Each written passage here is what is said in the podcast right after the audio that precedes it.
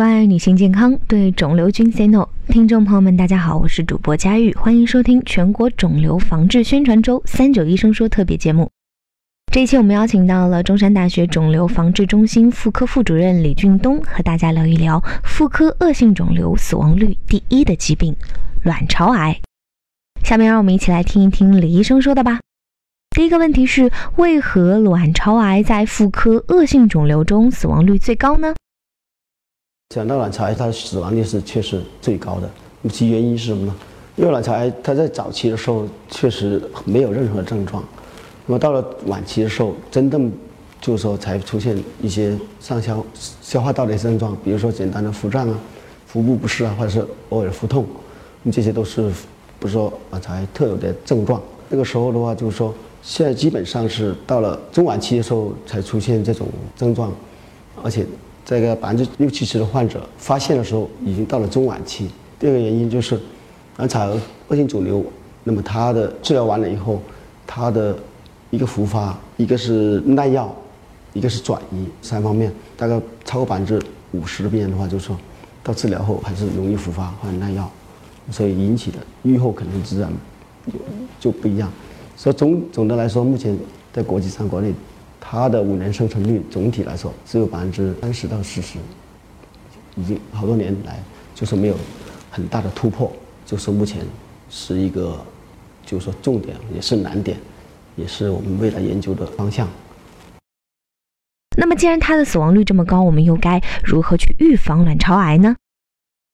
事实上，这卵巢因为它病因不是很明确，那么我们。可以讲的是，能够从二级预防、三级预防一些角度去考虑，是希望它能早期发现，那么早期治疗，可能就是从这个角度来说去预防、去考虑这么一个处理。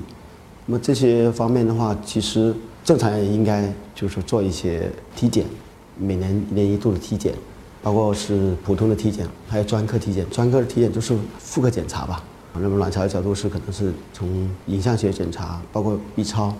呃，CT 或者是磁共振，那么有些更加有有条件的、比较紧张的人群，他可能会觉得，哦，要做个 PCT，那么这些都是可以选择的。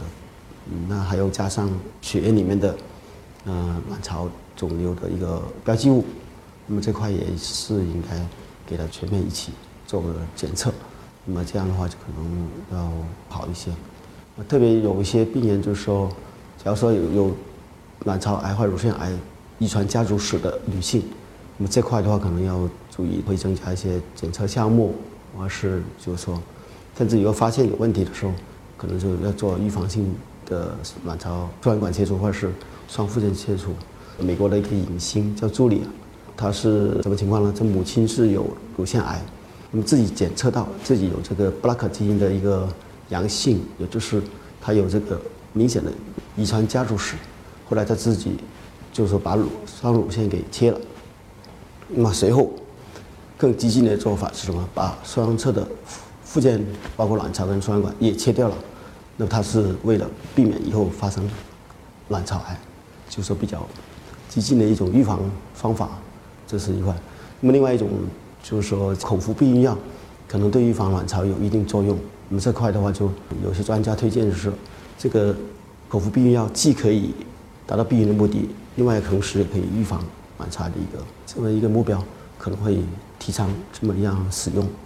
那么除此以外，当然是预防的话，从均衡饮食、减少生活压力、工作压力这块，也应该可能有有点帮助吧。那么将来有什么其他研究更多一些。感谢李医生的回答。如果大家还有什么想要了解的健康养生内容，欢迎在评论区留言。我们周六再见，拜拜。